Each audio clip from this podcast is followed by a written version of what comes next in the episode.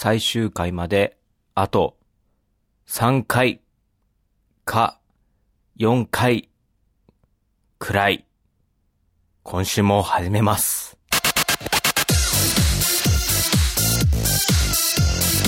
改めまして、ラジオ練習長、今週もよろしくお願いします。小玉です。本来は高木払いという芸人もいるんですけども、今週もお休みということで、3月でこのラジオ練習長を終了すると宣言したんですが、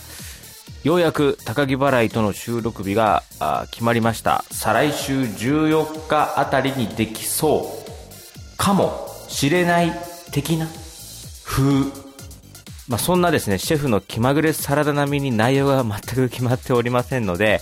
明確な終了日はまだアナウンスできないんですけども、まあまあ大体今週入れて3回か4回ぐらいで終わりそうです。普通はね、もっと大々的にさ、カウントダウンなんかしちゃったりして、盛り上げていくところなんでしょうけども、まあ盛り上げたところでというね、ことなんで、まあネガティブなことでね、盛り上がってもしょうがないですからね、おおようやく終わるだらしいぞみたいなね、そんな風な風に喜ばれても、嫌だからね。惜しまれたいから、こちとら。こちとら惜しまれたいために、ポッドキャストやってるようなものですからね。えー、去り際でもう、涙ちょちょぎれで、黄色いハンカチを振りながら、さようなら小玉さんみたいな感じで泣き崩れるリスナー、そして、それを振り向かずに、一切振り向かずに、トレンチコートのポッケに両手を突っ込んだまま歩いてって、見えるか見えないかのところで、すっと右手を上げて、じゃあなと一振りして去っていくっていうのがこれ理想的な最終回なのでで今のその言ったことを音声で再現しなければいけませんのですごい課題が残ってる3付きしてるんですけどもいやーそんな最終回に向けてね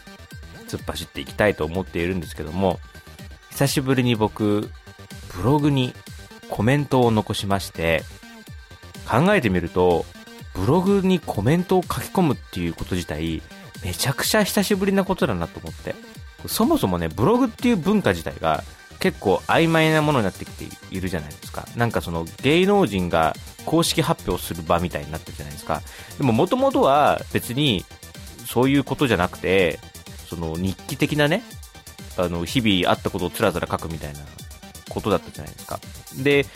結構その一般の人とかがやって、えー盛り上がってたみたいな、まあ、要は SNS の走りみたいなことだから、あの、全然いろんな人がもうわーっとやってたんだけど、それがだんだんだんだん mixi に移り、ツイッターになったり、フェイスブックにちょっと寄り道してみたり、で、インスタグラムが流行って、TikTok が大流行でっていう風に、どんどん分散していったから、で、途中であの、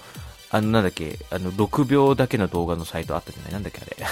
なんだっけ、6秒だけのサイト、動画の SNS あったじゃない？なんか、ああいうのもさ、出ては消え、出ては消えで、散り散りになっちゃったから、なんかブログってものがあんま文化的にさ、なんか、廃れちゃったというか、なんだろう、廃れちゃったというか、まあ、定着したというのか。で、今、ノートっていうね、なんか、あのー自分でこう、コラム的なものを書いて、それを有料で売ったり売れなかったりも選択できるっていうサービスもありますけど、なんかその、昔のそのブログって、全然どうでもいいこと書いてあったりしたじゃないですか。で、僕も、あの、多分に漏れずどうでもいいことを中学生にして書いてたんですよ。あの、真鍋かおりさんがブログの女王とかって言われてた頃に、えー僕もブログやってみたいと思って中学生の時にやったりとかしたんですよ。そう。で、そのブログのコメント欄にコメントを残し残されで交流が始まってみたいなことがあったわけですよ。で、時は流れて今、令和2年ね、この2月の末に、あの、動画を見まして、ある動画を見て、で、それに出演されている女優さんのその語りがすごい良かったんですね。で、そしたら、ツイッターでその人のブログが流れてきて、こういう動画が公開されたんでぜひ見てくださいみたいなことだったんですよ。で、久しぶりにこれ、ブログにコメント書いてみようかなと思って。ツイッターだったらなんかさ、その、ささっとできるんですけど、コメント欄に残すって、一旦運営側がチェックした後に、その認証されてコメントが掲載されるっていう形なんですよ。だから、一回こうチェックが入るわけですよね。ええだからその、僕の文章が、ちょっとやべえやつだったりすると、跳ねられるわけですよ。あ、こいつやべえな、みたいな。こいつ勘違いする系のやつだな、みたいなね。あの、ちょっとこう、名前を覚えられただけで、お友達感覚になっちゃうやばいファンだな、みたいな風に思われたら、すげえ嫌だから、なんかその、俺のそのこの感動というか、ちょっとその気持ちを伝えたいみたいな欲を、ちょっと抑えめにしなきゃいけないなと思って、だからこう、シンプルな、あの、感動しました。感動しましたはちょっと踏み込みすぎかなと思って。とても良かったです、みたいな。これからのご活躍、期待しています、みたいな。ちょっとその、距離を置いた感じの コメントをか書いてさ。なんかこう、3分くらい悩んじゃって、どうしようと思って。その、書いたりとかそれがすごいドキドキしちゃってさ。なんか、それに対して他の人に返信来てたりしないかなみたいなのちょっと見に行って何もなかったりしてさ。ね、速攻あの、認証されて掲載されてましたね。うん、すごい。だから安心しました。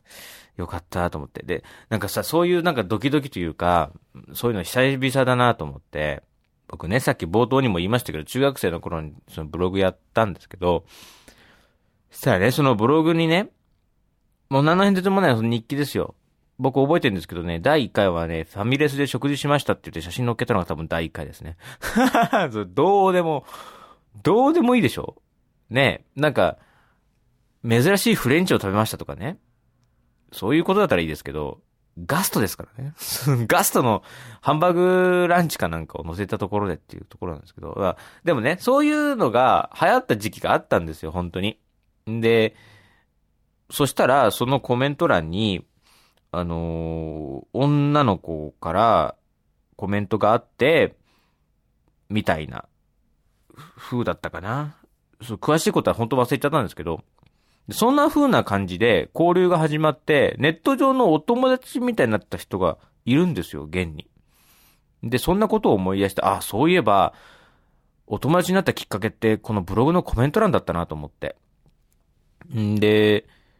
しかも今もつながりがあるんですよ。あの、全然遠方に住んでいる子なので、会ったことないんですけど、そんなこんなでさ、今27ですよ。で、その、後々分かったんですけど、相手も同い年の27歳。で、まあだから当時中学生、同い、同じ中学生同士でコメントやり合ってて、で、同い年ってすごいなっていう、またね、その、離れたところに暮らしてる同士がさ、同い年でコメント残し合ってるって、なかなか、なんか偶然にしちゃすごいよくできた話だなと思うじゃないですか。んで、ああったらそうだそうだと思って、ちょっとツイッターにその感想をね、書きたいと思って。でもさ、このツイッター、その女の子見てるわけですよ。これ、一方的に俺だけお友達って思ってる可能性ないかなと思って。いやー、これは痛いぞと。これは痛いと思って。お友達という表現はいかがなものかっていう僕のコンプライアンス。ね、この倫理委員会がですよ。僕の脳内倫理委員会が緊急の理事会を開催しまして、結果ね、まず、えー、一審では、友達っていうのはキモいから、えー、知り合った子がいる、にしよう。で、二審は、それを見た彼女はどう思うか。知り合いという、なんか、どっちつかずな軟弱な表現。これは気持ちが悪い。言い切った方がむしろ潔が良い。友達にしよう。で、えー、三振ではですね、でも、お友達って言い切るのは独りよがりだから、かっこ。俺だけが友達って思っていたら恥ずかしいね。笑い。というのをつけるのはどうだろう。で、その次四審では、その自意識過剰なところがキモいんだよと。そのなんか一人で言って、一人で突っ込んで、一人でカッコ笑いでお茶濁してる感じが、そのクソじじいが、その苦笑いの絵文字使ってる感じだよと。そのキモさ出てるよ。小玉くん出てるよ。そういうとこがいけないんだよ。そういうとこがモテないところだよ。というふうに、すごい叱責されて、それをやめて、最終的に最高裁では、お友達っていう風な表現に 落ち着きまして、時間かかりすぎだよ 時間かかりすぎだし、結局ここでうじうじやってんだから気持ち悪いに変わりねえじゃねえかよ。いやー、俺、キモい。俺、キモい。本当にキモい。ラジオ練習長同時に3本やってる同時に3本やってる3つを同時にやってる3本同時そう3本同時そう3本同時そう3本。同時そう3本3本3本3本3本3本3本3本やややっぱこう今ね3本やった3本やった最終回が近づいているということで、それに関連したメッセージ、いろいろいただいているんですが、どれも、ちょっと内容が濃ゆいと。非常に感動的で、えー、ちょっと、最終回手前で読むには違くないみたいなことを言ったらですね、えー、最終回手前に読むのにちょうどいいぐらいの感想メールを送っていただきまして、非常に申し訳ないんですけど、そんなこんなでね、えー先週ね、平井新さんっていう方と、キムチさんっていう方のメッセージを、ちょっとだけ先行配信したんですよ。先行、その5行ぐらいあるメッセージをちょっと冒頭1行2行ぐらいはちょっと触りだけ読んで、すごいあの、伏線を張ったんですけどね、最終回に向けてね。で、ただそれはちょっと最終回に取っておきます。だから、それ以外のメッセージあったらぜひ送ってくださいっていうか、お願いしますって土下座したんですね。そしたら、こいつお前メッセージ送ったのに、それに難癖つけて、ちょっと内容が重たいからもう少しライトなやつ送ってこいってこれどういうことだっていうことをぐっと飲み込んで、この平井新さんと木持さんがメッセージを送ってくださったんですよ。だこのね、ラジオ練習帳、誰よりも思ってくださってるこの二く、二方が、お二方がメッセージを送ってくださったので、そのメッセージをぜひね、読ませていただこうと思って、最終回用のメッセージは取ってあるんですけども、それ以外の、ちょうどいい温度のメッセージを、また改めて送っていただいたので、ちょっと読みたいと思います。えー、まずは先週の感想から読みたいと思いますね。ペンネーム、平井新さん。小玉さんこんばんは。先週の正論ラジオ練習帳とても面白かったです。なんとなくラジオ練習帳のバックナンバーを思い返していると、私が特に面白いと感じる回に共通項がありました。それは、小玉さんの化けの皮が剥がされる回です。93度金井さんゲストの小玉さんの SNS の使い方に二人からむちゃくちゃ突っ込みが入る回。猫が家に来るかもしれない日を X デーと呼んで恐れる回。小食アピール会などです。一般人だと信じて疑わない小玉さんですが、今後も適度にヤバさを大っぴらにしていってほしいです。質問です。小玉さんがご自分で収録や編集をされていて面白いと思ったり、印象的な回を教えてください。まずね、平井新さん、先週のね、この正論ラジオ練習帳面白かったですっていう、この一言ですね。先週はまあ、いろいろ最近ね、あの、ウイルスが流行ったりとかして、その人付き合いが難しいねっていう、いうことね。あの、例えば僕が入念に手洗い手洗いをしていると、そんなの大げさだよってこう笑ってくる人がいるだとか、なんかそういうことがあって、まあそんなのね、関係ないじゃんっていうか、まあ人のために自分のためにやってることなんだから、そんなのいちいちちゃちゃ入れるのおかしいよねって話をしたんですよ。まあまあ、そしたらもうそれが良かったです、面白かったですって言ってくださってすごいほっとしてます。ありがとうございます、平地さん。やっぱり、このラジオのことをよく思ってくださってる方だから、やっぱそういうところをしっかりとね、フォローしてくださるすごい優しい方ですね。僕もこの先週の配信した後にすごいドキドキしていたんですけども、こうやってご意見いただけるとね、非常に助かりますね。ところがですね、ちょっとあのー私ちょっと申し上げたいところがありまして、えー、特に面白いと感じる回に共通語があることが分かりましたと。小玉さんの化けの皮が剥がされる回です。で、平新さんが先週面白いと感じた回が、その、あの、正論を言った回だったんですよね。ってことはその、先週のその僕が正論だと思って喋ったことは、その僕の化けの皮が剥がれた回っていうことですよね。え、どっち？どっち？えどっちなんですかこれは？先週の回は、あの、本当に、本当の意味で良かったと思ったのか、それとも、うわ、こいつ言ってらーで面白かった。どっちなの？それを言ってくれないと、僕はもう読むのも眠れません。これは。そんなのは。コロナウイルスよりもこっちの方がよっぽど怖いですよ。ええ。ちょっとこれ来週までの宿題。宿題ですよ。これは、どっちなの？これは。どっちなんですか？こう、だって、そうなると、その僕がその先週話したことが、その、なんかこいつは、またなんか言ってる、かっこ笑い、その、裏笑いみたいなね、ええ感じになってるのかっていうのを、ちょっと言ってくれないと困る。これね、でしかも後半にはですよ、小玉さんは、ご自身で、一般人だと信じて疑わないですが、今後も適度、適度なやばさを大っぴらにしていってほしいですってこと、これ先週も適度にやばかったってことでしょ？やってるね、これは。いや、ひどいよ。うわ、やられたよ。て、いやまあ、そんなところもあるかな？あるかな？あるかもしれないね。確かに、まあ僕が、うん、一般人だと信じて疑わない。ご自身で、えー印象に残ってる回ありますかと。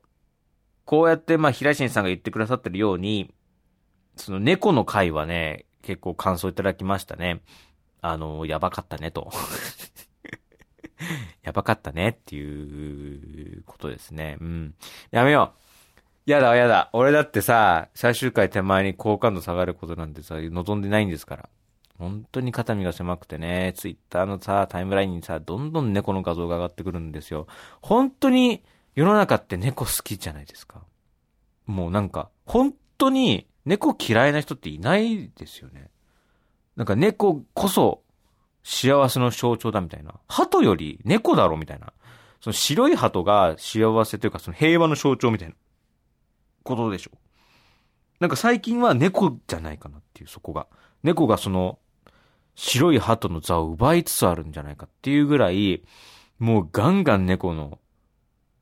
で、例えば僕が応援しているアーティストとかアイドルとか芸人さんのインスタグラム見に行くと、大体猫の画像が上がってるっていう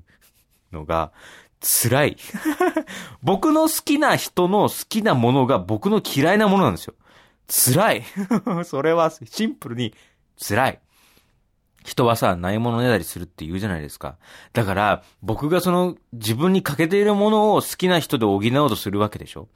だから、例えば僕の好きなアーティスト、好きなアイドル、好きな芸人さん、好きな芸能人、有名人の人たちのそのエッセンスで僕自身の心の隙間を埋めようとするわけじゃないですか。だから、僕に足りてないものっていうのは動物愛だよね。そういう無慈悲な愛、他人に捧げる愛、差し伸べる優しさ。それが足りてないってことがよく分かった。それが、僕の好きな人の好きなものがそうってことは、やっぱ僕に足りてないのはそういうところなんですよね。ええすいません、どうも。すいません、どうも。足りてなくてごめんなさい。本当に。まあ、あとは、そうですね、印象に残っているか、まあ、手短に申し上げますと、そうですね、高木払いがその恋人ができた話は、何回編集で聞いていても、あの、よくわかんなかったですね。あの、なんかその行動が、行動とか思考回路が何回聞いてもわかんなくて。で、編集って、やっぱり、その、かいつまんで聞きやすくするとか、聞いてる人が分かりやすくなるように調整するのが編集じゃないですか。で、基本的になんかバッサリいくことってあんまないんですけど、その、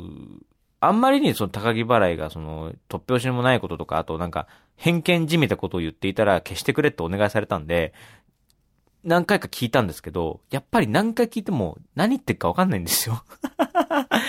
高木がなんつ、何これっていう感じなんで、もう、なんかどれをどう編集したら良くなるのかわかんなくて、結局そのまま出しましたね。そういうのが印象に残ってますね。まあ、あとはその芸人さんがどんどん事務所を辞めていって、その、高木原が所属している芸能事務所のお笑い部門がいよいよ危機だっていう回とかは、あ、あ本当に大変なんだなっていうふうに思って、それすごい印象に残ってますね。あとはまあ、さっきそのメッセージを上げていただいている、あの、僕のやばさがほっぴらになる回。自分ではよく分かってないんですけどもね、どうやらそういうヘビーウォッチャー、ヘビーリスナーの平新さんからしてみると、僕はやばい方っていう、その、だから、なんかその、爆笑問題さんで言うと、実は田中さんがやばいみたいな感じの位置づけなのかなっていう、その、実は常識人ぶってる俺の方がやばいみたいな、いうことなんでしょうね。えー、ありがとうございますね。来週までに、あの、ちゃんと言言ってくださいね。はい。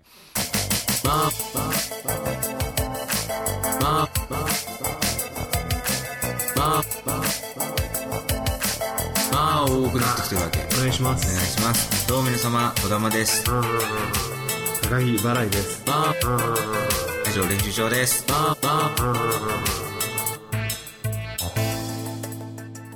続いて、えーメッセージ読みます。キムチさん。ね、この方も、あの、非常にあったかいメッセージを送っていただいたんですけども、それはちょっと最終回に取っておこうということで、最終回手前に読むのにちょうどいいメッセージを、おまた改めて送っていただきました。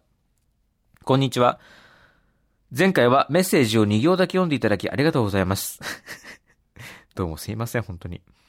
思い出作りにもう一度お便りさせてください。最近肩まであった髪をショートにしました。周りからは、イメチェンだね、とか言ってもらえて嬉しかったのですが、二言目には、何があったの？と言われます。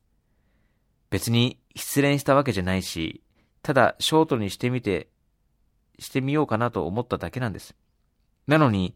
髪をバッサリ切るのは、それなりの理由があるはず、みたいな体で来られると困ってしまい、手入れが楽だから、とか適当に返しています。人は理由を求める生き物なのか。お二人は変に理由を求められたり、求めてしまったりしたことはありますか？いやー、ありがとうございます。いや、まずね、こんな風にこう女性の方が聞いていただいているっていうのがもう本当に信じられなくて、本当に嬉しいです。本当に。もう、女性層の獲得がこれもう、生き残る上では重要ですからね。本当に。映画館でもレディースデイっていうものがあるじゃないですか。男なんてどうでもいいんですよ。そういうことでしょだって。世の中がそうなんだから。そう言ってんだから。もう、そういうことなんでしょうから、僕も女性ファン大切にしようっていうこと なんで、本当いやいや、冗談ですけどもね。いやね、いや僕は全然なんか、そうは思わないんですけどね。でもやっぱ世の中の男性女性ってやっぱそう思うんですかね理由をつけたがるというか、なんかあったの。まあ確かになんか、イメチェンするときって気分を変えたいとき。確かに、その、やっぱドラマとか、映画がいけないですよね。なんか、主人公の女性が恋人に振られて泣きながらキッチンバサミでロングだった髪をバッサリ行くシーンとかあるじゃないですか。なんか、その、それが良くないね。やっぱ。やっぱ、そういう映画はやっぱアカデミー賞とか、あの、そういうカンヌ国際映画祭とかから排除していくべきだよね。やっぱそういうんじゃないよと。ね。別に特に理由もなく切るときもあるよっていう。うん。やっぱそれが確かに言えてね、言えてますよね。でも全然いいんじゃないですかね。もう、イメチェンとかすごいいいと思いますよ。うん。こうやって髪を切りましたみたいな、すごいこう、なんか、すごい良くない？この100%その、なんていうの？え、俺何？愛に飢えてんのかな？なん、なんでしょうね。こういうのいいじゃないですか。髪を切りましたって。すごい良くないですかこういう報告。僕はもうすごいありがたいです。あのー自意識過剰な男がさ、ツイッターに一言コメントするかしないかでこんなに悩んでいるみたいなさ、気持ち悪いオープニングトークから始まったこのラジオがですよ、こう少しずつ軌道修正されていくっていう、これが、ものすごいいいです。ありがとうございます。ね。で、まあ、メッセージに対、質問がね、ありましたね。まあそのね、キムチさんもすごい、あの、優しい方なんですよね、多分ね。なんか、あの、いや、手入れが楽だからみたいな、そういうね、こと言う、言うって、すごいそれでも、すごい優しいと思いますよ。やっぱり。うるせえなって 言いたいところをぐっとこらえて、あの、いやいや、えー、そう、ほら、洗ったりするのも大変だし、乾かすのも時間かかるから、それがショートにしたらすごい時間が短縮で楽なんだよね、ぐらいのことをね、言うってすごいいいじゃないですかね。いや、お二人は理由を求められたり求めてしまったりしたことはありますか？っていう。ね、確かに。まあまあ、だから、LINE するときとか、理由がないといけない感じがするじゃないですか。僕は。いやまあ、今怖いなと思って聞いている人がさ、いや、そんなことないよって思ってたらさ、すげえ怖くない？一人喋りってこれが怖いんですよね。相手がいれば、そこに対して訂正やツッコミが入るのはもちろんいいんですけど、一人喋りだとさ、突っ走っちゃうんで、その、用事がないとさ、話しかけるの変。例えばね、さっき言ったね、その、ツイッター上で繋がっているそのブログきっかけの友達にもね、なんか、変にさ、何の理由も脈絡もなく話しかけるのって気持ち悪いがられそうじゃん。その、え、何何急にみたいな。で LINE もさ、何も理由ないのに急に話しかけるとさ、気持ち悪がられる可能性あるんかなと思うじゃん。まあ、同性はいいとしても、多分異性ですね。異性の友達に、なんか、なんとなくこう話しかけるときとかって、なんか気持ち悪がられないかなとか思うじゃないですか。で、まあ僕変にね、そのなんか恋人いるいないみたいな話もしないようにしてるんですよ。なんか、なんかさ、別にその、そういうためのツイッターとか LINE じゃないから、別に関係ないしね、僕自身に対してね。いるんだろうし、いないかもしれないし、まあそれどっちでもいいからさ。でも仮にさ、恋人がいるとするじゃない？で、それなのにさ、なんか、僕がさ、こう話しかけるとさ、こいつ何気持ち悪い、なれなれしいみたいな風に思われる可能性もあるじゃん。で、ちょっと怖いなと思って、その理由がないときは話しかけないとか、別に理由はないんだけど、って、こう一言く付け加えたりとかしてみるとさ、あの、この間さ、あの、たまたまさ、あの、人ん家でさ、見た B 級映画がさ、そんな感じでさ、なんかその男が女の子の引き引こうとして、なんかうじうじした挙句、何も用ないのに急に話しかけるみたいなことを見透かされて、女子が気持ちがるみたいなシーンがあって、これ俺じゃんと思って。俺じゃんと思って。いや、俺は気は引こうとしてないけど、その、だから、なんか理由はやっぱ欲しいのかなとつけた方が、なんか相手も安心するとかね。そういうのはあるんでしょうね。うん。で、なんかその、特に何の理由もなく、なんか脈絡もなく突然髪が短くなってくると、なんか、こっちも、受ける側もなんか気使わなきゃいけないのかなとか、あ、なんか話しかけ、話さない方がいい、触れていいのか悪いのかみたいな、そういうなんかリトマス試験紙として、なんかあったのって聞く可能性はありますよね。だ僕も、そういうのはあるかもしれないですね。うん。ということで、ありがとうございますね。いやー、本当に最終回手前に読むにちょうどいいメッセージをいただきましたよ。ちょっと喋りすぎちゃったんで、この辺に、えー、若干酸欠気味でございます。それでは皆さん、さようなら。